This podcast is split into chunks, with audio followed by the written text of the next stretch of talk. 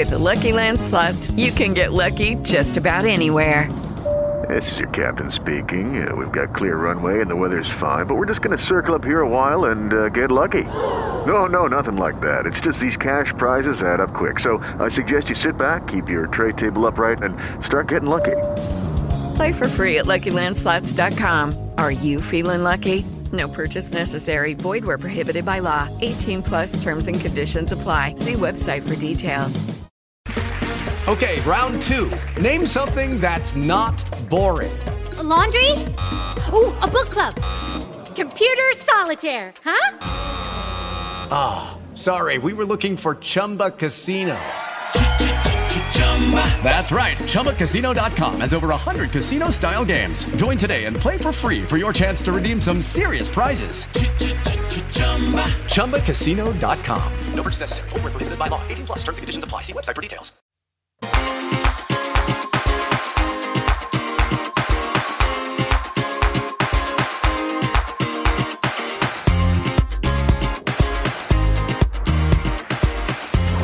Wrestling Podcast.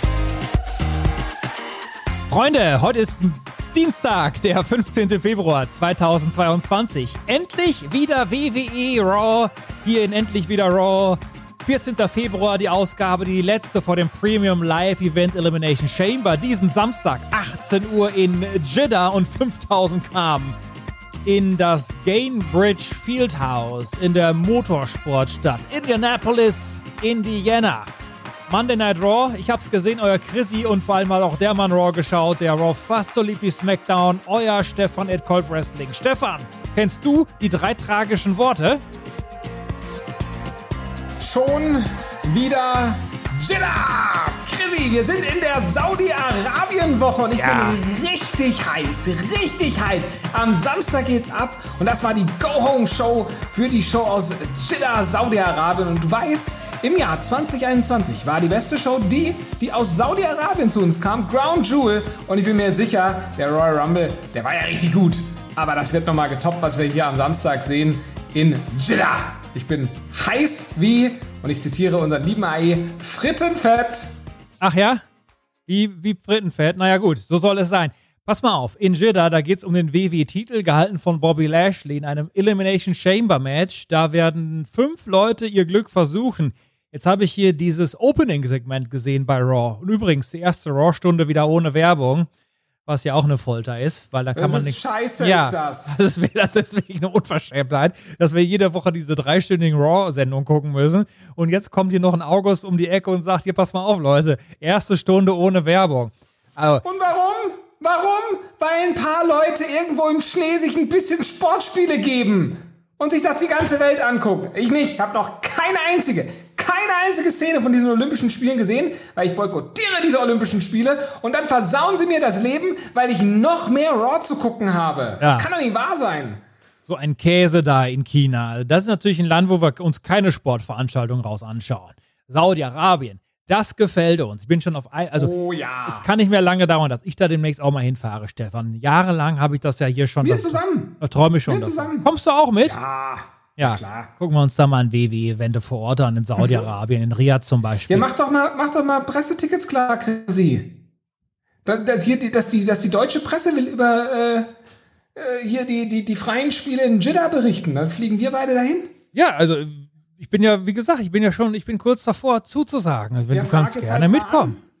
Ja, frag mal an jetzt hier. Die Freunde in Saudi-Arabien, die, die erwarten uns schon. Also mach dir mal keine Sorgen. Jedenfalls, äh, am Samstag fliegen wir noch nicht. Also ich möchte schon Crown, wenn, Ja. dann möchte ich Crown Jewel sehen. Kann ich dir wohl sagen. Meinst du, ne? mein, meinst du, da holt uns dann vom Flughafen eine weibliche Chauffeurin ab, Chrissy? Ja, glaube ich nicht. Ich glaube, da werden wir Doch, einfach. die dürfen doch ins Auto fahren. naja, die müssen erstmal catchen. Wie viele Frauen stehen auf der Karte am Samstag? Zwölf. Zwölf Damen. Und hier in diesem Match stehen sechs. Jetzt ist folgendes passiert. Bobby Lashley eröffnet die Show mit MVP. Dann kommen alle, die auch in der Elimination Chamber sind. Also Riddle, Austin Theory, AJ Styles. Und wen habe ich jetzt noch vergessen, außer den eigentlichen Höhepunkt? Ja. Äh, Riddle Austin Theory. AJ Bobby Styles. Lashley. Und Lashley sind vier.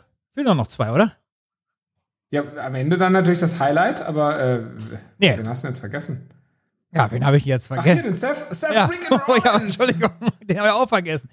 Äh, die sind dann alle da und sprechen so miteinander, aber ganz ehrlich, alle haben auf Brock Lesnar gewartet. Und Brock Lesnar kam auch dieses Mal mit Cowboy-Hut und so ein bisschen so eine Strickjacke hat er angehabt, ne? Ähnlich der Temperatur entsprechend in Indianapolis, Februar. Das ist ein bisschen kühl da. War wieder richtig modisch gekleidet hier. Und das wollten die Leute, ne? Brock Lesnar kommt in den Ring, verwendet den Austin Theory als Kleiderständer, setzt ihm da seinen Hut auf, legt die Jacke ab. Und irgendwie waren alle ja für den Brock Lesnar Luft, außer der WWE Champion, der Bobby Lashley, dem stellt er sich da gegenüber. Und dann guckten sich beide böse an eine Weile, bis der Austin Theory sich ein bisschen vergackeiert vorkam, weil er da als Kleiderständer herhalten musste. Springt der Theory dem Brock da auf den Rücken und der Brock denkt sich, ja, Moment mal, was ist denn jetzt hier los? Äh, gefällt mir ja gar nicht. Und dann hat der Austin Theory in seinem jugendlichen Überschwung und Über, Übermut, hat er da ein paar German Suplexes kassiert. Alle anderen, die da so sind, gehen da so langsam oder auch schnell aus dem Ring heraus, wollten damit nichts zu tun haben. Und wir haben dann noch mal ein paar Mal den Lashley gesehen, der Böse guckte aus sicherer Distanz, hier der WWE-Champion, was denn der Brock Lesnar da im Ring macht. Und er hat dann auch noch einen Gruß geschickt an Lashley aus dem Ring heraus mit dem F5 gegen Austin Theory. Kam mir das nur mir so vor oder ging das hier eigentlich nur um zwei Personen in dem Segment? Nein, ganz eindeutig. Ne? Also ich meine, ähm, das war das große Match, was aufgebaut war für ähm, den Royal Rumble und das will man jetzt hier natürlich weiterdrehen und de facto gibt es ja eigentlich auch nur zwei Siegkandidaten und das sind die beiden. Ich meine, sicherlich kann man irgendwie auch ein Szenario konstruieren mit Seth Rollins als Champion, aber ähm, Riddle, Austin Theory und AJ Styles sind jetzt, glaube ich, aktuell nicht in der Position, als Champion zu äh, WrestleMania zu fahren. Ich werde deinen Pay-Per-View Premium Live Event Tipp später einholen, Stefan. An anderer Stelle, eben Hashtag Kolbcast. Äh, ich möchte dir noch ein bisschen Bedenkzeit geben hier, weil du bist ja, also ich kann mir schon vorstellen, jetzt tagelang wachst du morgens auf, manchmal denkst du, hm, Lashley bleibt Champion, nee, der Brock gewinnt doch. Also du bist hin und her gerissen, ne? Ja, machen wir doch mal einen richtig schönen Rundown für die äh, Jitter-Card. Absolut. Und übrigens, weil das hier jetzt äh, erste Stunde ohne Werbung war, ne? hat man schon gemerkt, dass alle jetzt besonders viel Zeit haben, hier zu reden. Ne? Und dann kam hier der Einzug und da der nächste. Muss ich ganz ehrlich sagen, hätte ich lieber noch eine Quizshow hier mit dem Chad Gable gehabt als Opening-Segment. Ja, das wäre unterhaltsamer gewesen oder war es letzte Woche. Ähm, so eine Entrance-Parade, ähm, mich holt das ja nie so wirklich ab. Street Profits gegen Dolph Ziggler und Robert Root gab es. Und übrigens war das dann auch der letzte Auftritt von Brock Lesnar. Der hat ja tatsächlich nie so viel zu tun bei Monday Night Raw, konnte dann direkt nach Hause fahren. Interessant war hier Tommaso Ciampas Anwesenheit. Ja, der Dauerbrenner bei NXT ist so ein bisschen, ich habe ihn bezeichnet als Gatekeeper bei NXT, weil Dolph Ziggler ist letzte Woche zu NXT gekommen und hat gesagt, Leute, hier, ich habe alles erreicht bei WWE, aber NXT-Champion war ich noch nie. Braun Breaker, hier bin ich, dein Dolph-Star, Dolph Ziggler. Und das fand der Tommaso Ciampa nicht so toll, dass einfach der Dolph da quasi in seinem Hinterhof auftaucht und dann gab es da auch Ärger mit Ciampa und dem Dolphstar. Und hier war jetzt der Tommaso Ciampa plötzlich zu Raw gekommen und hat sich mal als Gastkommentator das Tag Team Match angesehen. Ja, ist ja auch ganz interessant. Ähm, ich meine, jetzt ist man ja diese Woche halt ähm, zum zweiten Mal in Folge auf Sci-Fi. Das gilt ja für NXT 2.0 auch. Und ähm, vielleicht denkt man sich halt, komm, jetzt bei insbesondere denen, die uns sogar folgen vom USA Network auf Sci-Fi, wollen wir jetzt mal NXT noch mal ein bisschen mehr bewerben. Das sind unsere Hardcore-Fans, von denen versuchen wir jetzt mal noch mehr rüberschwappen zu lassen ähm, die schauen die Olympischen Spiele eh nicht, dann können sie doch am Dienstagabend auch mal NXT einschalten.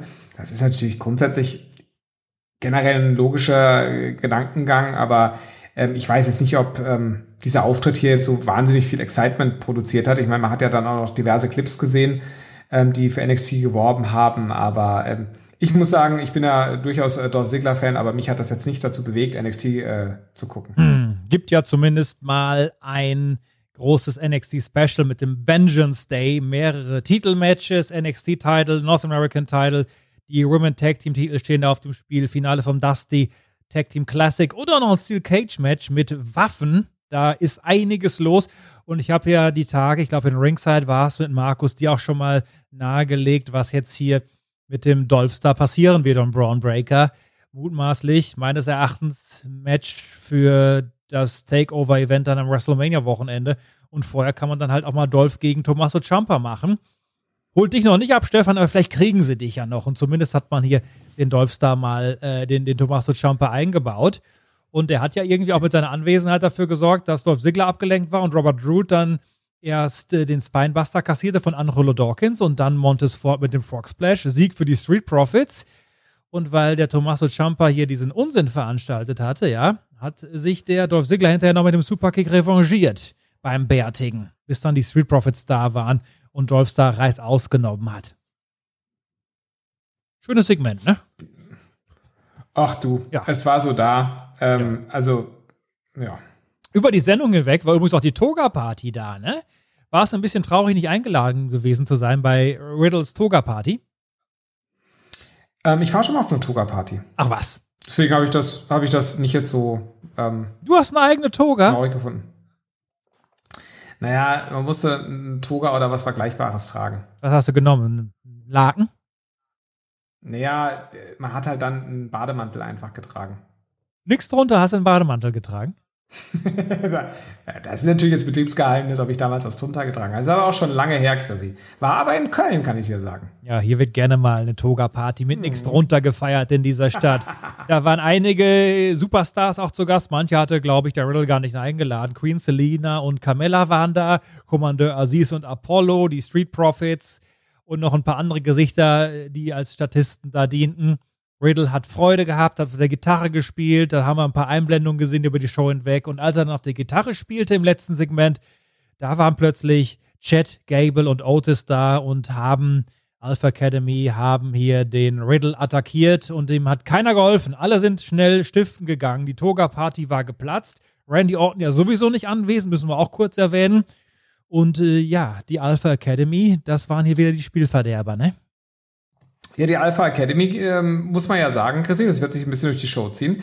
Die sind ja hier schon durchaus ähm, mit, also die haben jetzt an Prominenz innerhalb der Show gewonnen. Ich denke, das liegt insbesondere an den sehr guten, sehr herausragenden Weltklasse-Leistung von Chad Effen Gable. Und es war natürlich äh, wunderschön, wie sie die Party gecrushed haben. Ähm, es hat mich die ganze Zeit schon genervt, diese Broga-Party. Und äh, dass sie dann endlich beendet wurde von der Alpha Academy, hat mir persönlich sehr gut gefallen. Genau, die Alpha Academy haben wir nämlich dann auch nicht nur in Backstage-Segmenten gesehen, sondern später in der dritten Stunde auch vor den Kameras sind sie wiederholt in Erscheinung getreten, tatsächlich. In der Halle. Hm, Ja, ganz genau. Also in der Halle und nicht nur Backstage auf der Party. Pass mal auf, der Randy Orton, der war auch noch im Interview, hat gesagt, also Toga-Partys, das ist nichts für einen Randy Orton. Außerdem nimmt er ja einen Gegner wie Seth Rollins sehr ernst und das sollte ja später der Main-Event sein bei Raw, nämlich Rollins gegen Orton. Und Kevin Owens, der persönliche Freund von Seth Rollins, der war zu sehen in einem Backstage-Video-Statement. Letzte Woche ging es ja darum, WWE Management meint, ja, wir wissen gar nicht, Kevin Owens, ob wir dann eine Aufgabe, ein Match für dich haben werden bei WrestleMania. Adam Pierce und Sonja Deville sagten das. Und Kevin Owens, ach, hm, aber das ist mir doch so wichtig und Texas liebe ich doch. Und da, also da müsst ihr mich doch hierfür berücksichtigen. Kevin Owens geradezu verzweifelt. Und diese Woche hat er in die Kamera gesprochen und schon zugegeben, gelogen zu haben. Und jetzt hat er seine wahren Gefühle geäußert über Texas, dass er wenig Sympathien für die Menschen dort empfindet. Hat sie jetzt auch nicht als allzu klug dargestellt. Und seine große Zeile war, wenn die USA einen menschlichen Körper darstellen würde, Stefan, dann wäre Texas der Arsch dieses Körpers. Hm. Was hast du in dem Moment gedacht, als du das Segment gesehen hast? Ja, dass es so ein bisschen halt eine äh, cheap äh, Heat ist, ähm, um jetzt hier gegen Texas aufzustacheln. Und ähm, die kommende WrestleMania findet ja in Texas statt.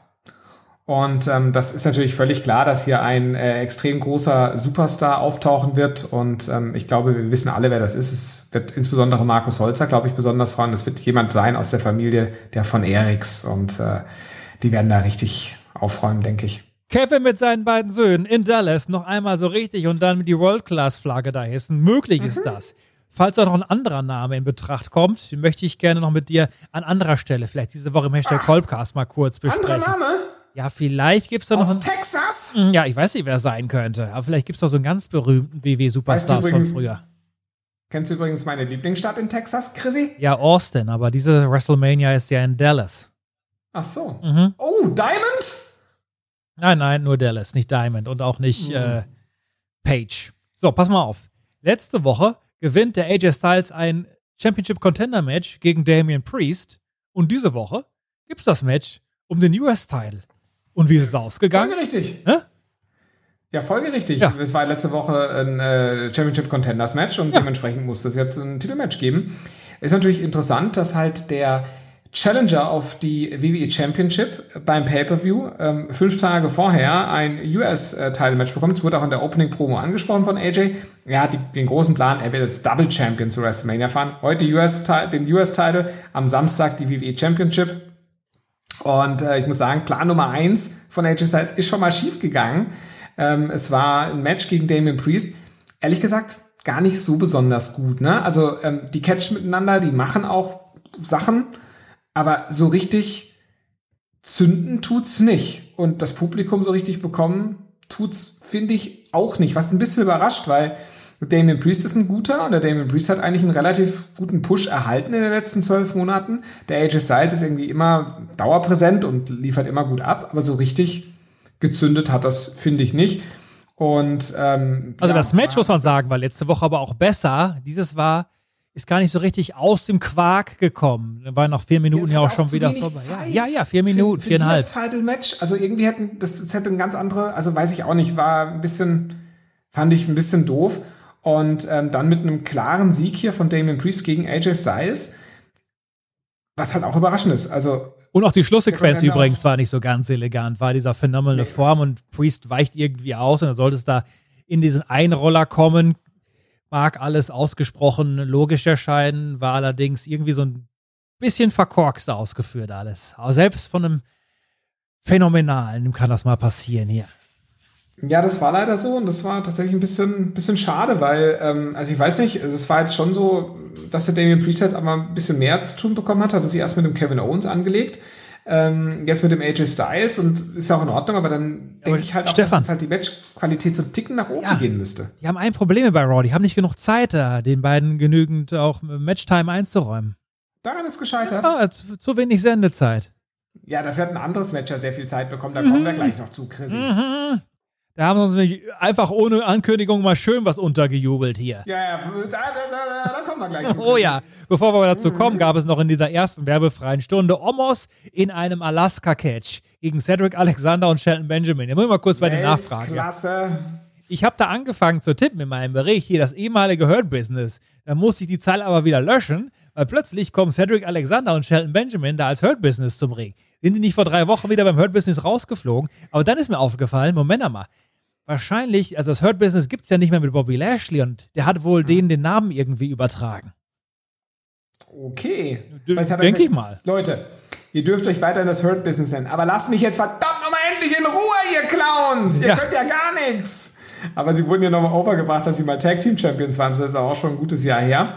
Letztes Jahr auf der Road to WrestleMania hatten sie den Titel dann überraschend schnell an New Day verloren, die dann, Chrissy, da schließt sich der Kreis, bei WrestleMania angetreten sind gegen AJ Styles und derjenige, der bei WrestleMania letztes Jahr sein allererstes Wrestling-Match bestritten hat. Nicht beim SummerSlam, bei WrestleMania war das, Chrissy. Der Omos, der hat jetzt sein allererstes Wrestling-Match überhaupt letztes Jahr bei WrestleMania bestritten. Gegen The New Day hat dann direkt die Titel gewonnen. Und davor waren eben äh, Cedric Alexander und Shelton Benjamin, das Hurt Business, die Tag Team Champions. Und äh, die sind jetzt hier angetreten gegen Omos. Wie gesagt, schöner Kreisschluss dieser Tag Team Geschichte der letzten zwölf Monate. Und der Omos hat sie einfach geplättet, Chrissy, in einem, ja. Also dafür, dass es ein Squash-Match ist, war es jetzt aber auch nicht so beeindruckend, was der Omos da zeigt. Also so richtig zünden tut das alles nicht.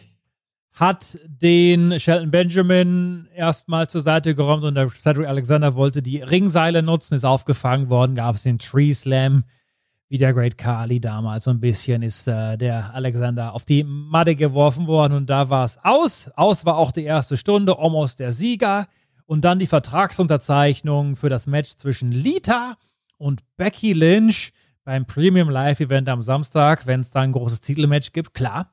Das muss auch alles rechtlich gut abgesichert werden. Deshalb hier die Verträge von Adam Pierce in den Ring gebracht.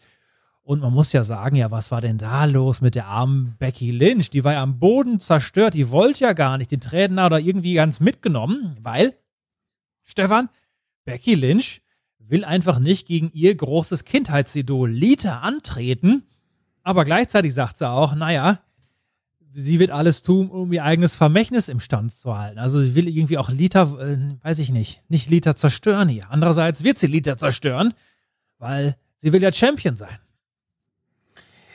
Ja, also grundsätzlich ist ja in Ordnung, dass man sich ja solche Gedanken macht und auch sowas so work, dass es ihr sozusagen leid tut. Ich meine, das ist natürlich auch alles nur Mindgames, äh, die ähm, sie als Heal hier auspackt. Aber generell muss ich sagen, also wie gesagt, den Ansatz finde ich auch wieder gut. Die Umsetzung fand ich ehrlich gesagt nicht sonderlich gelungen. Also ähm, Stefan. Ist ja in Ordnung, dass Becky Lynch da ihren Spaß hat, aber ganz ehrlich, nee. Ein Fernsehpreis kriegt die, äh, krieg, kriegt die Becky Lynch für ihre Schauspielerei hier auf jeden Fall nee. nicht. Nee, also wenn das, wenn das der Versuch ist hier, ähm, äh, was wollen sie gewinnen? Ähm, Emmy. Was, den Emmy wollen sie gewinnen, ne? Das wird nix. Das wird kein Emmy, das sag ich dir. Nee, das war schon eher, ähm, eher schlecht von Becky Lynch. Dieser Auftritt hier in dem Segment. Ja, Im Gegensatz übrigens zu Lita, muss man sagen. Die schafft es immer wieder auch noch das Publikum mit einzubinden, wirkt auch ganz souverän in ihren Promos. Und grundsätzlich diese Geschichte, die man da hat, finde ich auch gar nicht so verkehrt für so ein Drei-Wochen-Programm. Und wo Lita dann auch sagt, ja, ich komme jetzt nicht zurück hier für ein Match, sondern ich weiß, äh, in mir steckt noch ein ganzer Karriereabschnitt und zwar ein Championship-Karriereabschnitt, den ich da starten möchte. Und Becky Lynch sagt dann halt, ich werde alles tun, ich werde es auf deinen Nacken ansehen. Bisher haben die Fans dich immer mit einem Lächeln in Erinnerung gehabt und in Zukunft werden sie eine Träne im Auge haben, wenn sie an dich zurückdenken, Lita. Und Lita meinte dann abschließend, das Einzige, was am Samstag endet, ist deine 500 Tage Titelregentschaft. Und dann hat Becky unterschrieben. Was für eine 500 Tage Titelregentschaft ja, habe ich mich da gefragt. Ganz genau, wollte ich auch kurz zu kommen. Aber äh, Becky unterschreibt den Vertrag, wirft den Dalita hin und läuft dann da geknickt aus der Halle. Also ich fand äh, vom Inhalt her das eigentlich eine gute Promo und die Umsetzung von Becky fand ich unterirdisch, Lita gut, aber ja, die 500 Tage Titelregentschaft. Ich bin dann ja nochmal bei Wikipedia reingegangen, ja, und habe die Lösung gefunden, Aha. was das Problem ist hier. Wenn man nämlich Beckys beide Raw-Titelregentschaften zusammenzählt, dann kommst du auf 500 Tage. Mhm. Jetzt hat Lita also aber wohl irgendwie die 35 bis zu Mother Mother. Genau, und jetzt nochmal 115 Tage seit SummerSlam und dann mhm. bist du auf den äh, 500 Tagen angekommen. Jetzt hat wahrscheinlich die Lita in ihrer Vorbereitung bei Wikipedia irgendwie falsch in den Spalten gelesen hier, denke ich mal. Naja, jetzt müssen wir uns aber auch mal fragen, Chris. Ich meine, die Frage haben wir uns bislang noch nie gestellt, weil sie noch nie zu stellen war. Aber jetzt gerade natürlich wir beide als ähm, vorpreschende Männer der Gleichberechtigung ja. für alle Geschlechter, ja, müssen wir Titelregentschaften, die wegen einer Schwangerschaft unterbrochen werden, eigentlich generell so rechnen, weil ich meine, das ist ja keine Verletzung, warum man den Titel abgibt, sondern man kriegt ein kleines Baby. Und dann muss man aussetzen. Darf nicht wresteln, damit es dem Baby gut geht während der Schwangerschaft. Und ähm, wäre das nicht eigentlich eine Diskriminierung, wenn man dann sozusagen sagt, deswegen endet der Titelregatta? Das kann einem Mann ja nicht passieren. Und äh, deswegen ähm, werden hier die Tage dann zusammengezählt? Eigentlich hast du recht, Stefan. Du und Lita, ja. ihr habt recht. Ja, ja. Also ich denke auch, dass also es ist mir auch wichtig, dass die Hörenden das jetzt für sich aufnehmen, dass da jetzt auch einfach ein bisschen anderes Denken notwendig wird, auch in solchen Themen, ja möchte mich bei Lita entschuldigen. Ich bin da noch nicht so ganz hintergestiegen, aber ja, 500 Tage Titelregentschaft, die hier am Laufen sind mit Becky Lynch. Nur kurz unterbrochen, weil sie ja mal Mother geworden ist. Damals in der Pandemie, die ja zum Glück vorbei ist. Stefan, es ist dann uns was untergejubelt worden hier bei Monday Night Draw. Ohne große Ankündigung. Zumindest habe ich das nicht mitbekommen oder auch im Unterbewusstsein direkt irgendwie verschwinden lassen. Es gab ein Gauntlet-Match und alle Freunde da draußen, die natürlich regelmäßig Raw schauen, die warten immer noch auf die Auflösung des Gauntlet-Matches aus dem September. Das Tag Team Gauntlet und das Titelmatch, was Bobby Lashley und MVP noch bestreiten müssen. So, aber davon war hier keine Rede. Stattdessen ist in einem Gauntlet-Match ausgefochten worden, welche Dame als letzte im Elimination Chamber Match am Samstag startet, also die beste Ausgangslage da haben wird. So, gute Nachricht, so, so ein langes Gauntlet wie im September war das hier nicht. Aber wirklich kurz war es auch nicht. Chrissy? ja, Stefan? Der Aufreger, der Walker. Da ist er. Pass mal auf. Ja. Dreistündige Raws. Das ist eine Qual für sich. Und wenn es halt jedes Jahr diese Gauntlet-Matches gibt, äh, auf dem Weg hin zu ähm, Money in the Bank oder äh, Elimination Chamber oder wann es die sonst immer noch gibt. Es ist immer eine harte Kost. Ja, Moment mal, Aber Stefan. Es war nicht nur ein Nee, nee, dreistündiges nee. Raw, es war noch ein dreistündiges Raw, wo in der ersten Stunde keine Werbung lief. Es war quasi ein vierstündiges Raw. Ja, aber richtig, richtig extra lange war das. Und ich meine, das ist halt was, da muss man sich seelisch und moralisch drauf vorbereiten. Letztes Jahr zum Beispiel, als dieses Gauntlet mit den Tag-Teams angekündigt wurde, muss man fairerweise sagen, damals wurden sieben Tag-Teams angekündigt, es waren nachher sogar acht, also sieben Matches, Chrissy, ne? Weil sieben müssen, also sieben Teams müssen ja verlieren. Also muss es sieben Pinfalls geben oder Submissions, also sieben Finishes, also sieben Matches bei acht Teams. Da hast du mir gesagt, Stefan, nächste Woche musst du die einzelnen Matches gar nicht gucken. Schau dir immer nur das Finish an, alles reicht. da habe ich mich seelisch, moralisch darauf vorbereitet, habe das dann auch so durchgeführt und für mich war Raw okay. Diese Woche war es so, dass ich mich durch eine sehr, sehr lange erste Stunde gekämpft habe, die werbefrei war. Mit all diesem Quatsch, mit der Entrance-Parade, mit dem äh, Dolph Ziggler-Kram da, da, äh, die Dirty Dogs und was es da alles so gab mit äh, Becky Lynch und so. Und ich dachte mir so, okay, komm, zweite Stunde, jetzt werden sie irgendwas machen, jetzt geht's ab.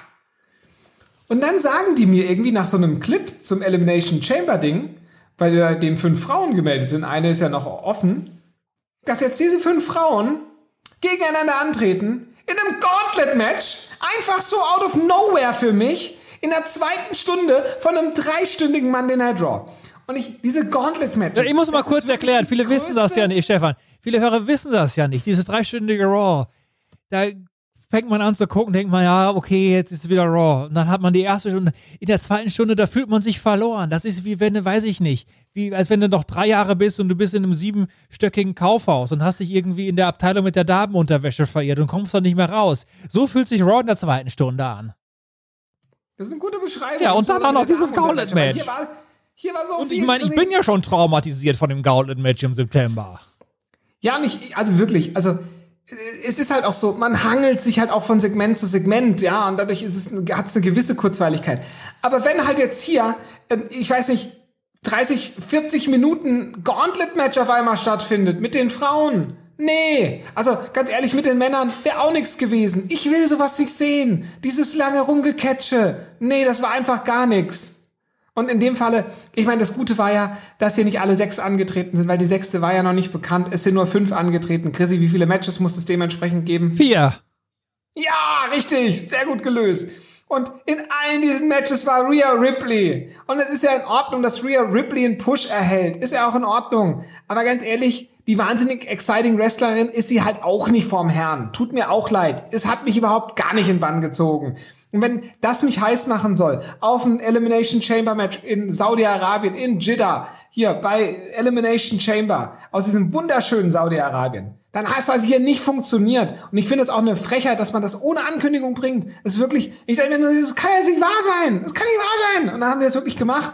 Und Rhea Ripley im ersten Match hat sie Nikki Ash weggehauen. Im zweiten Match kommt dann Liv Morgan raus, hat auch ein bisschen neues ähm, Ring-Outfit, finde ich auch ganz schick, muss ich sagen. Weiter so, Liv Morgan, kämpf für deinen Spot.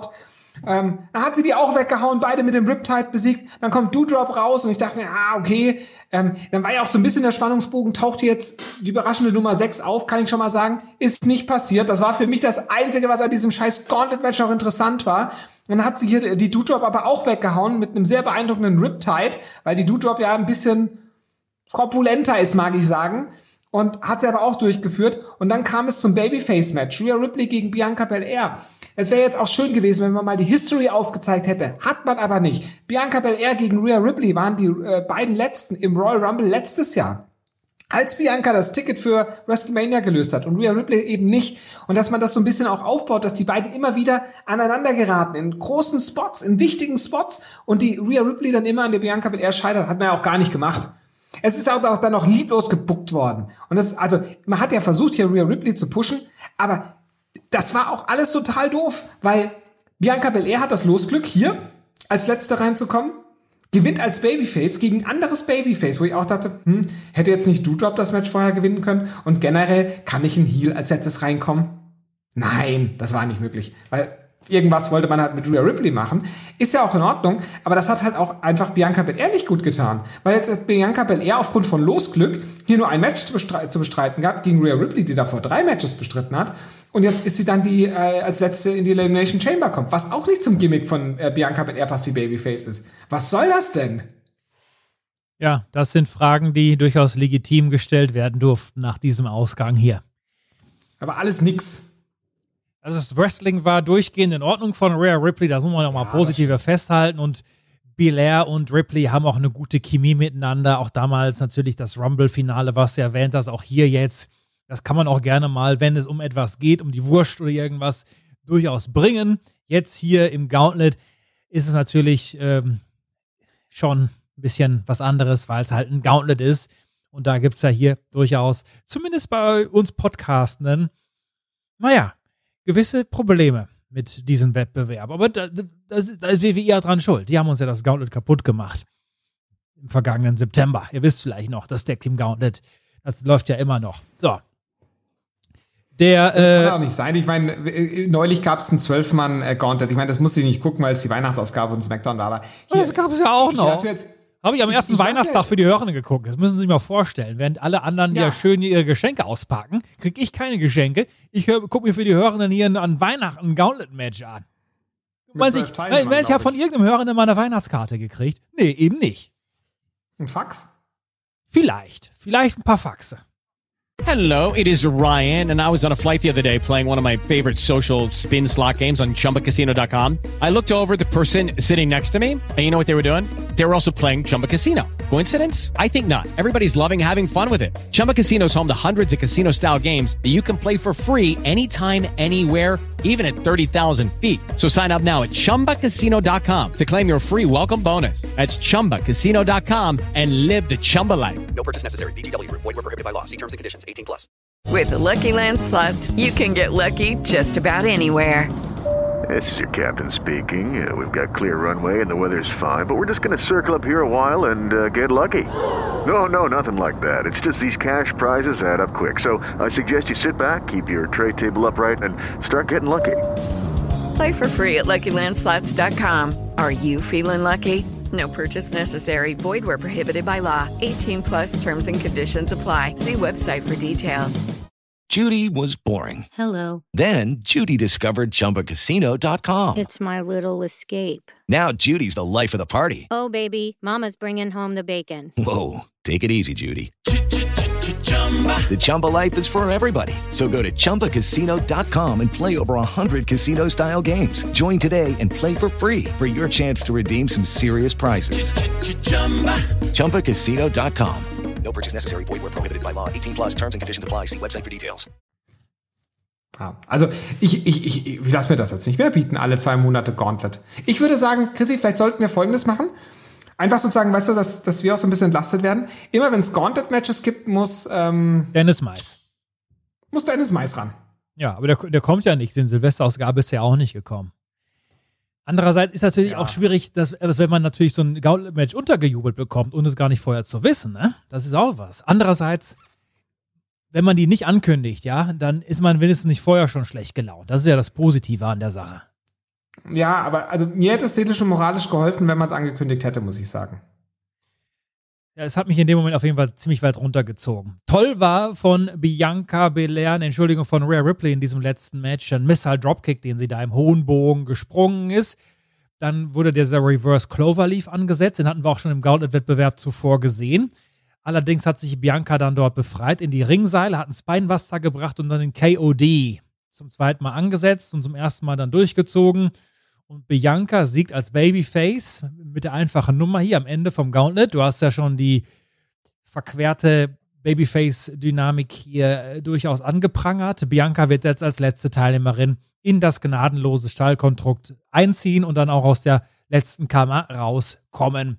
Und die Siegerin und die Verliererin haben sich dann noch gegenseitig hier so ein bisschen Respekt gezollt. Es gab die Toga-Party, die erwähnte, und es gab auch ein Valentinsabendessen unter Freunden mit Reggie und Dana Brooke. Die waren in einem ganz feinen Restaurant. Da war so ein bisschen Reis und ein halbes Hähnchen auf dem Teller. Und Dana Brooke tut so, als wenn er hier in einem Restaurant wäre, wo sie fünf, äh, oder wie, wie viele gibt es? Drei Michelin-Sterne äh, dort vergeben worden sind. So, und dann war da R-Truth, oh, der hat sich da angeschlichen. Tamina war da und Akira Tosawa. Nobody Mina! Ganz genau, die haben sich da als Gäste dieses Restaurants ausgegeben. Dann gab es natürlich das übliche Tohu Wabohu und die Rettung von Reggie für Da- Dame Dana Brooke, Die äh, depperten Heels sind dann alle in die falsche Richtung gerannt und Reggie hat Dana mal wieder gerettet. Und das hat Reggie dann zum Anlass genommen. Hier am Valentinstag, am Montagabend hat er sich gedacht, jetzt äh, gehe ich mal hier in die Vollen, liebe Leute. Und jetzt werde ich Dana Brooke sagen, welche Gefühle ich wirklich für sie hege. Dana Brooke hat dann aber Reggie einen Korb gegeben, dass man nämlich nicht mehr sein werde in Zukunft als nur Freunde. Und hat der Reggie sich gedacht, na gut, okay, wenn wir nur Freunde sein können und ich hier den Korb von dir bekomme, dann reagiere ich nämlich jetzt mal anders. Und dann reißt der Reggie die Dana Brooke zu Boden. Ein Ringrichter kommt angeflitzt. Ein Roller. Eins, zwei, drei. Reggie nimmt Dana Brooke den 24-7-Title ab und läuft schnell davon. Ein bitterer persönlicher Rückschlag hier am Valentinstag. Das arme Mädchen Dana Brooke. Ich muss sagen, Stefan, das war, glaube ich, zum ersten Mal, seitdem es den 24-7-Title gibt, dass ich mir einigermaßen amüsiert habe bei dem Ende. Naja, also ich habe schon einige Sachen jetzt in der 24-7 äh, hier gesehen, die mich unterhalten haben. Du bist Damals ja auch zum leichter Beispiel, zum Lachen zu bringen. Ja, ich habe ein leichtes Gemüt, muss ich sagen. Aber als der Akira Tozawa äh, mit den Ninjas ähm, auf diesem SUV wieder hinten drin saßen, das war schon lustig. Oder, oder hier, als, als der ähm, Akira Tozawa ähm, mal vom, vom Hai gefressen wurde, als sie am Strand waren und so. Ach komm, also der 24-7-Teil, der hat schon, der hat schon kurzweiliges Potenzial grundsätzlich, das muss ich schon sagen. Also, das, also lieber schaue ich mir das an, eine halbe Stunde lang, als äh, so ein Gauntlet-Match, muss ich sagen. Eine Nebengeschichte hier noch, die Michelin-Sterne im Restaurant. Ne? Weißt du, also was, was ist die maximale Zahl an Michelin-Sternen, die ein Restaurant haben kann? Ein Wrestling-Fan würde jetzt fünf sagen, ne? Ja, ganz genau. Aber das sind bei den äh, Essenden sind das weniger als bei den Wrestling-Guckenden. Das sind nämlich Ja, nur drei, oder? Ganz genau, nur drei. Und weißt du, was diese Sterne bedeuten? Hm? Die, Äh, nee, das weiß ich nicht. ist mir die Tage nämlich nochmal gesagt worden. So, pass auf. Ein Stern ist einen Stoppwert, zwei Sterne ist einen Umwegwert und drei Sterne bedeutet, als erstes ist eine Küche voller Finesse, das zweite ist dann einen Umwegwert, eine Spitzenküche und drei Michelin-Sterne ist eine Reisewert, eine einzigartige Küche. Und dann habe ich mich aber gefragt, ja, wenn ein Stern schon einen Stoppwert ist, müsste dann nicht auch jedes McDonalds zum Beispiel einen Michelin-Stern haben? Ich meine, da stoppen wir doch alle mal gerne, wenn es mal nur eine Pommes ist. Damals, als du noch Chicken Nuggets gegessen hast, Stefan. Also, da finde ich die Beschreibung ein bisschen komisch. Ja, ähm, wir haben ja damals auch im Restaurant von Abdullah the Butcher äh, eine, eine, eine Pause eingelegt, wobei wir da nichts konsumiert haben, möchte Nee, ich sagen. Aber wir haben doch einen Stopp gemacht. Also da, dem- demnach müsste das ja auch einen Michelin-Stern haben. Also ich meine äh, Meinung ist, Kannst dass ja mal vorschlagen. ja die Leute, die damals diese Kriterien hier ausgearbeitet haben mit der Be Be Be Bedeutung, sollten das bitte nochmal hier neu anlegen. Also meines Erachtens ist das vollkommener Quatsch hier mit den Michelin-Sternen. Vielleicht werde ich mal meine eigene, weiß ich nicht, Restaurant-Bewertung einführen. Ja, friert das dann äh, oder schläft das dann genauso ein wie seine Musiktipps? Meine Musiktipps sind nicht eingeschlafen. Ich habe nur die Befürchtung gehabt, dass ich die Hörenden etwas überfordert habe. Der scheint mehr. Chrissy, ich möchte einen Tipp geben, von Kollege zu Kollege, vielleicht sogar von Freund zu Freund, ja? Ja. Wenn man sich eine Kategorie ausdenkt, wie ich damals den Aufreger der Woche, Ja. dann muss man da auch regelmäßig delivern. Und du musst mit deiner von dir ausgedachten Bumsis Musiktipp, musst du auch regelmäßig delivern. Ja, ich habe einige Kategorien mir ausgedacht. Ja, die zum Beispiel. Der Aufreger der Woche. So, und dann, Stefan, gab es Alpha Academy gegen Ray und Dominic Mysterio. Und da war ich auch schon wieder mit, mit Nerven am Ende, als ich mir diese ganze Raw-Sendung angucken musste, kann ich dir wohl sagen. Also mit den Mysterious ist man irgendwie durch, ne? Ja. So gefühlt. Jetzt, wo es Hook gibt, brauche ich den Sohn von Ray mehr. auch gar nicht mehr. Nee. Ich habe den Dominik ja immer, also ich, hab, ich wollte mir einmal eine Chance geben und so weiter, aber der, der ist, der Ja, ist nicht zum halt Catcher geboren. Der, das, die, die Familie bildet sich das nur ein, weil er der Sohn von Ray Mysterio ist. Aber das ist kein Catcher. Der hat, der verspürt kein Glitz und Glamour und auch keine übermäßige Athletik und sieht auch nicht so aus. Der sieht aus wie jemand, der als- Versicherungskaufmann arbeiten konnte oder in der Bankfiliale. Das sind auch alles tolle Berufe. Aber Catcher ist es nicht. Nee, also ich finde auch, dass man, also der hat ja, der wrestelt ja grundsolide. Der hat ja auch eine gute Ausbildung genossen, war unter anderem bei Lance Storm und so weiter. Der kann die Fundamentals des Wrestlings gut. Und jetzt überlege ich halt mal, naja, der ist, er hatte sein erstes Match in der WWE, äh, damals beim SummerSlam 2020, Chrissy, in der äh, MT Arena Ära, gegen Seth Rollins beim SummerSlam. Und das ist jetzt anderthalb Jahre her. Und jetzt muss ich aber auch sagen, ich habe jetzt in den anderthalb Jahren jetzt auch keine unglaubliche Entwicklung in irgendeiner Weise von ihm gesehen. Also er hat jetzt, wie du sagst, nicht an Charisma zugelegt. Er hat jetzt nicht irgendwie an seinem Moveset wahnsinnig gearbeitet, wo ich sage, wow, was der da raushaut, ne? Also der 619, den er nachmacht, seinem Daddy, der sieht halt immer schlecht aus von ihm oder schlechter aus. Ähm, den, ne? Also, und da ist halt einfach, da ist nichts Besonderes entstanden in den anderthalb Jahren. Nichts. Er war zwischendrin mal Tag Team Champion, aber so what? Es ist nichts, nichts, was, was eigenständig auch Dominic Mysterio ist. Ich weiß gar nicht, was mit dem ist. Ja, der verliert halt relativ häufig und dann heißt es immer, ja, du bist halt nur jung und unerfahren. Ja, super. Also, seit anderthalb Jahren an. Während bei, bei AEW Hook und Darby Allen und äh, Sammy Guevara ja, und so weiter. Die kriegen alle einen geilen Push und das sind die neuen aufstrebenden Superstars und dieser Dominic Mysterio, der dümpelt da so vor sich her. Ich sage jetzt nicht, dass er das, das gleiche Potenzial hat wie die, die ich gerade aufgezählt habe. Ich habe den Hook noch gar nicht wrestlen sehen, muss ich sagen. Aber ich bin immer excited, wenn darüber berichtet wird. Aber ähm, ich nix, nix versprüht der, nix. Also die Alpha Academy, vor allem Chad Gable, haben auch ein Problem mit Ray Mysterio, dass das nämlich ein Schummler ist. Der Ray hat sich ja kürzlich zum Sieg geschummelt, hat dem Dominic geholfen, gegen Miss hat er da eingegriffen, am Fuß gezogen. Die Sache ist ja, dass Maurice auch das schon getan hatte und das wird jetzt nicht als Mogelei hier angesehen. Und die beiden, Miss und Maurice, waren ja auch zu Gast im Kommentar und da wurde weiterhin über die schummelnden Mysterios gesprochen, während Ray und Dominic gegen Chad Gable und Otis angetreten sind in einem doch relativ langen Match in der dritten Raw-Stunde. Ja, das war auch zu lang. Ja. Ähm, also auch wenn es mit Chad Effen Gable war ja, und ähm, Folter diese ganze Sendung.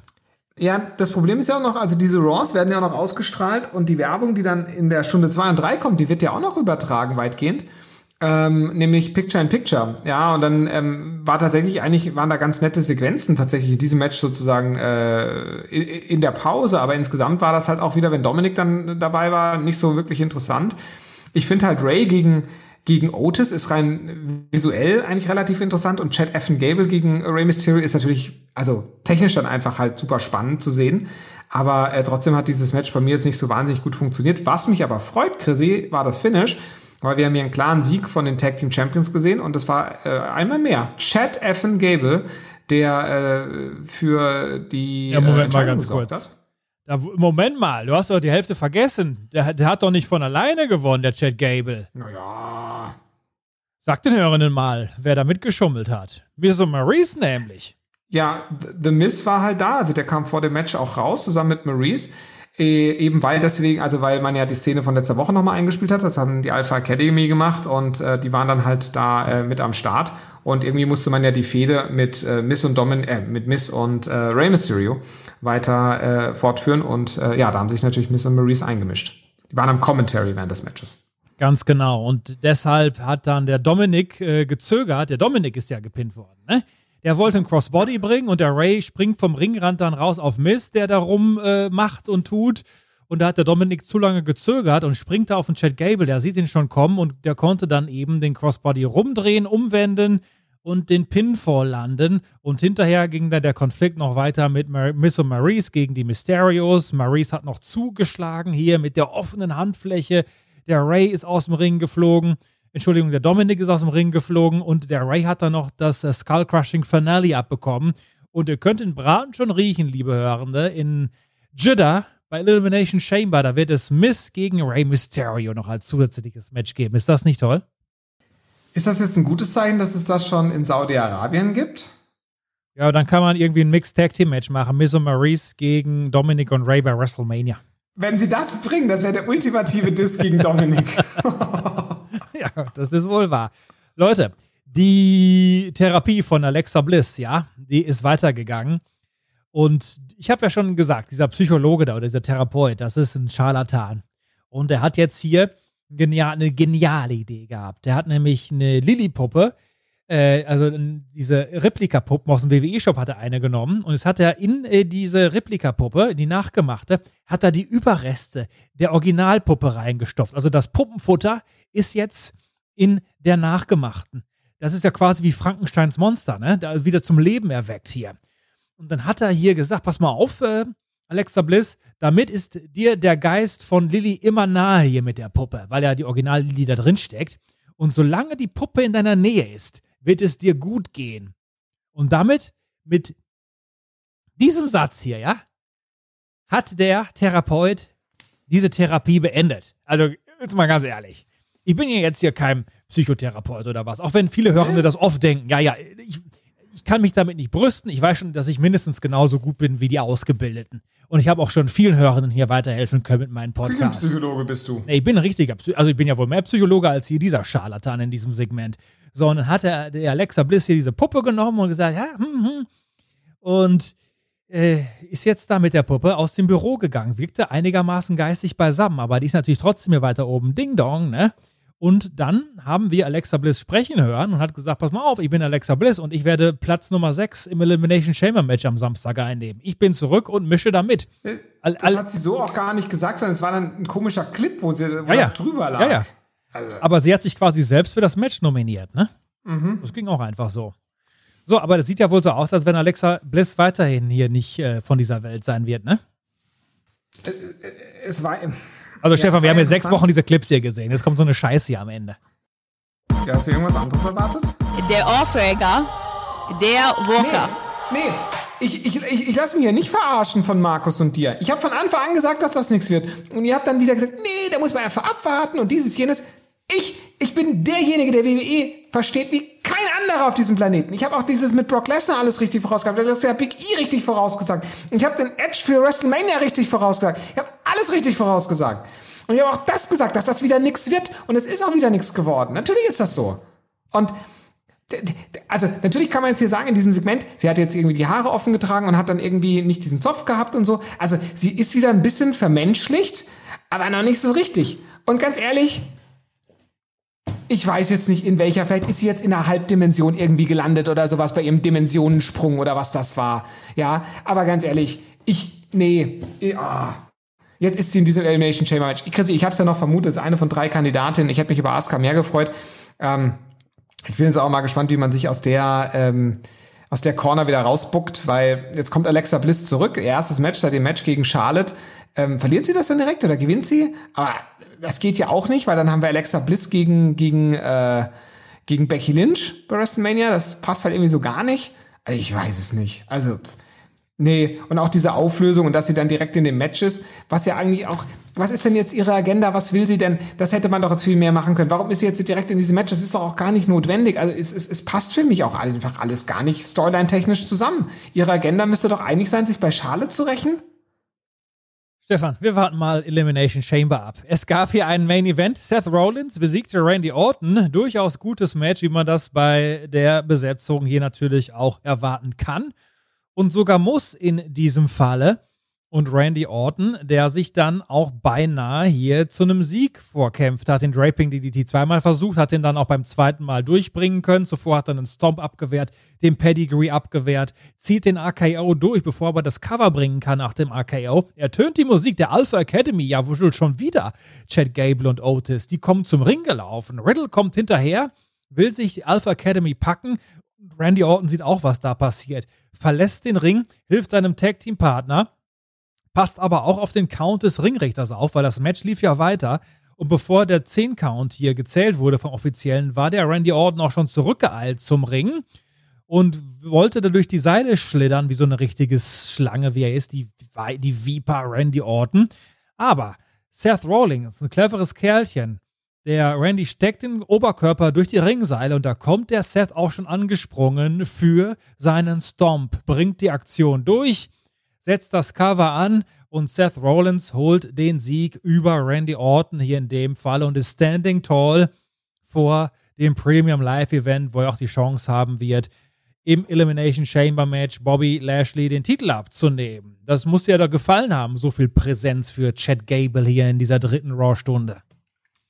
Also grundsätzlich gefällt mir eigentlich äh, dieses Programm zwischen der Alpha Academy oder diese Fehde ähm, und RK Bro. Ich finde, das macht man sehr konsequent. Also ähm, das hatten wir irgendwie so, es war so ein bisschen ein komischer Aufbau mit ähm, ja zwei Singles-Matches, die die Alpha Academy, glaube ich, verloren hatte und dann trotzdem sind sie irgendwie ins Title Picture gekommen, aber nachdem man dann quasi da irgendwie auf ernsthaft umgeschaltet hat, ist das eigentlich alles ähm, sehr gut gelungen. Also inhaltlich hat man da auch viel Comedy drin gehabt, aber es war halt eben sehr unterhaltsam. Ich finde auch, dass da Randy Orton irgendwie von profitiert. Und ähm, ja, es ist natürlich, ähm, wie ich auch sage, ne, das, ähm, das ist, ähm, also die Alpha Academy ist für Chad Effen Gable, was für Daniel Bryan, ich möchte wirklich sagen Daniel Bryan, nicht Brian Danielson, ähm, Team Hell No war. Und, ähm, Moment mal, habe ich doch gestern gesagt. Das habe ich ja schon vor Wochen gesagt. Ach ja? Hm. Jetzt willst du dich mit Hast du meinen Lorbeeren hier schmücken aus meinem tollen Podcast mit Markus Holzer? der, der Podcast war wirklich sehr toll. Ähm, wobei, ähm, ich, ich muss sagen, also, also jetzt bitte nicht wieder falsch verstehen. Ja. Also ich meine, man kann ja immer mal andere äh, Meinungen haben. Ja. Also ich habe ein Team vermisst. Sag's bitte. Was mir persönlich, was mir persönlich, oder also vielleicht habe ich es auch überhört bei den 15. Aber ähm, also Dude Love und Stone Cold Steve Austin. Hat, äh, also wir haben ja nur eine, eine bunte Auswahl getroffen hier, ne? Es waren ja, Ja. nicht, äh, es ging ja um die 15 äh, verrücktesten Tag-Team-Kombinationen, Odd Couple, seltsame Paare, tolle Ranking-Show bei Power Wrestling mit mir und Markus Holzer. Und sicherlich hätte man noch Stone Cold Steve Austin und Dude Love unterbringen können hier. Du kannst ja noch mal kurz in 30 Sekunden würdigen hier für alle. So ein kleiner, so ein kleines Beizug halt zur Reihe. Also, weil ich war mir tatsächlich nicht ganz sicher, wen ihr dann auf Nummer 1 habt, nachdem nur noch ein Platz Ja, jetzt haben wir so gemacht, damit die Spannung für dich bleibt. Ja, okay. Ähm, ja, ja, Dude Love war halt, ähm, also ähm, äh, es war halt so, dass ähm, damals irgendwie äh, Mankind ähm, ja ähm, sozusagen so auf, auf äh, äh, Findung seiner, seiner, seines wahren Ichs war und irgendwie ähm, da quasi sich ins Menschliche bewegen wollte und ähm, dann gab es ja ähm, einerseits eben halt äh, diesen, diesen Mankind, aber der hatte halt ein alter Ego. Da äh, gab es ja auch diese alten Videos von äh, Mick Foley. Da hat er damals halt eben Dude Love gespielt im, im, im Backyard Wrestling. Und ähm, als dann Stone Cold Steve Austin ähm, nicht mehr Shawn Michaels als Tag Team Partner haben konnte und einen neuen Tag Team Partner brauchte, ähm, ja, musste halt jemand her, der laut Mick Foley halt äh, das Format hat, ein Tag Team Partner von Stone Cold Steve Austin zu sein. Und das wäre halt dann eben der Dude. Dude Love. Und äh, das war halt eben einer in Badik-Klamotten gekleideter, von äh, leicht bekleideten Frauen bekleideter ähm, Hippie. Und ähm, das war schon halt ein krasses Kontrastprogramm zu Mankind. Und das war natürlich dann das zweite von dann später insgesamt Three Faces of Foley. Irgendwann kam dann tatsächlich auch das alte Ego äh, Cactus Jack dazu, ähm, was äh, er in den Independents und bei WCW und so weiter ähm, hatte. Und äh, dieses Tag Team war dann schon ja was ganz Besonderes, weil Stone Cold Steve Austin ja in dem Sinne kein Tag Team Wrestler ist, so ein klassischer. Und äh, das war damals sozusagen in diesem Aufstieg von Stone Cold Steve Austin im Jahre 1997 sicherlich auch ein integraler Bestandteil. Und das hat man ja dann auch nach dem Titelgewinn von Stone Cold Steve Austin bei WrestleMania 14 im Jahre 1998 danach aufgegriffen. Das war nämlich dann der erste Fädengegner für äh, Steve Austin als äh, WWE Champion. Der ist dann zweimal angetreten gegen Dude Love, der dann an der Seite von äh, Mr. McMahon stand. Auch ein Hippie muss mal Pippi, hat immer meine Chefin im Zivildienst gesagt. Stefan merkte das bitte, ist eine wichtige Weisheit. Und wenn wir Hat mal. dich für einen Hippie gehalten? Nein, nein, das hat sie generell gesagt. Aber wenn wir mal, ja, die Remastered-Version unserer Ranking-Show rausbringen, dann werde ich den Teil dazu schneiden als Platz 16, okay? Ja, da vielleicht sogar einen Ticken höher. Also, ähm, wie gesagt, ich fand, äh, fand ich halt auch. Unser Ranking ist ja jetzt nicht irgendwie nach irgendwelchen Kriterien entstanden, haben wir erklärt, ne, sondern einfach eine bunte Mischung zu haben. Wobei ganz oben Ja, ich schon hoffe top auch, dass Markus das jetzt nicht wieder als Kritik äh, seiner Arbeit auffasst. Wird er niemals tun, obwohl er natürlich Okay. sehr, äh, muss man ganz vorsichtig sein. Lieber Stefan. Seth Rollins besiegt Randy Orton, wenn man dem Seth mal einen großen Sieg geben will, was man ja durchaus sagen kann hier gegen Randy Orton, dann natürlich so kurz vor Elimination Chamber. Andererseits, wir sind ja aus dem ersten Segment so rausgegangen mit der Meinung, naja, es geht ja eh nur um Lashley und den Brock Lesnar. Wir werden aber über die Elimination Chamber Card nochmal sprechen am Mittwochmorgen im Hashtag Kolbcast. Und ich würde mich freuen, wenn da möglichst viele Hörende wieder dabei sind. Du auch, Stefan? Ich freue mich immer, wenn viele Hörende dabei sind. Ja. Ähm, Hörer und auch Hörerinnen, Chrissy. Und sag mal ganz kurz zum Ende, wie hat dir diese Raw-Sendung gefallen? Ähm, also, äh, äh, es war jetzt nicht die beste Raw-Ausgabe dieses Jahr. Nee, also für mich ist sie halt ein bisschen nach einem sehr zähen Start. Wurde nochmal einen Gang runtergeschaltet. Und dann war man in dieser, in dieser Gauntlet-Hölle und äh, ja, also dieses, dieses Raw hat sich wirklich gezogen wie zehn Kaugummis. Also das war gar nichts. Im Gegensatz zu diesem Podcast, der ist an euch ja verflogen, wie weiß ich nicht, wie als wenn ihr damals im, ähm, wie ist nochmal dieses Flugzeug, was so schnell über den Atlantik fliegen du- konnte?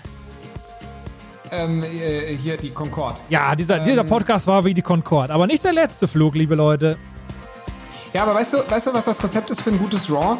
Wenn die äh, Segmente in between unterhaltsam sind. Und das mit Becky Lynch war diese Woche nichts. Die Entrance-Parade am Anfang war äh, nicht wirklich was. Und ähm, letzte Woche gab es die, ähm, die Academic Challenge, aber diese Woche gab es dann diese Broger-Party und die war leider nichts. Da haben die Alpha Academy gefehlt, außer ganz am Ende. Also daran hängt es halt, ob so ein Raw irgendwie erträglicher rüberkommt, finde ich. Und das war diese Woche nichts.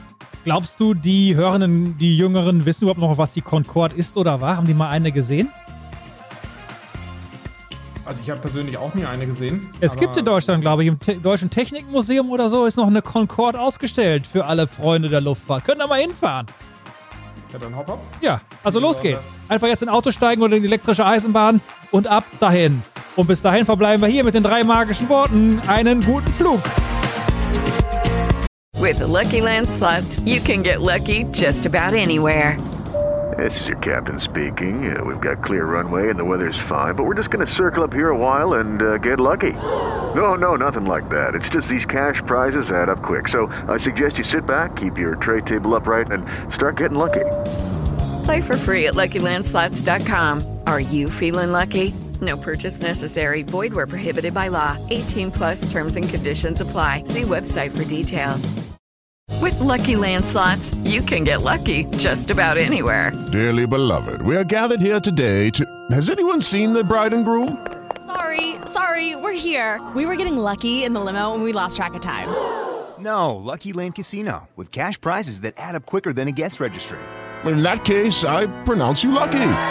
Play for free at LuckyLandSlots.com. Daily bonuses are waiting. No purchase necessary. Void where prohibited by law. 18 plus. Terms and conditions apply. See website for details. Hello, it is Ryan, and we could all use an extra bright spot in our day, couldn't we? Just to make up for things like sitting in traffic, doing the dishes, counting your steps, you know, all the mundane stuff. That is why I'm such a big fan of Chumba Casino. Chumba Casino has all your favorite social casino style games that you can play for free anytime, anywhere with daily bonuses. That should brighten your day a little. Actually, a lot. So sign up now at chumbacasino.com. That's chumbacasino.com. No purchase necessary. VGW Group. Void were prohibited by law. See terms and conditions. 18 plus.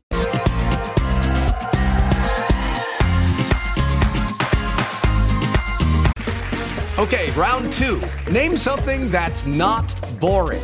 A laundry? Ooh, a book club. Computer solitaire, huh? Ah, sorry, we were looking for Chumba Casino. That's right. ChumbaCasino.com has over 100 casino style games. Join today and play for free for your chance to redeem some serious prizes. ChumbaCasino.com. No purchase necessary. Were prohibited by law. 18 plus terms and conditions apply. See website for details.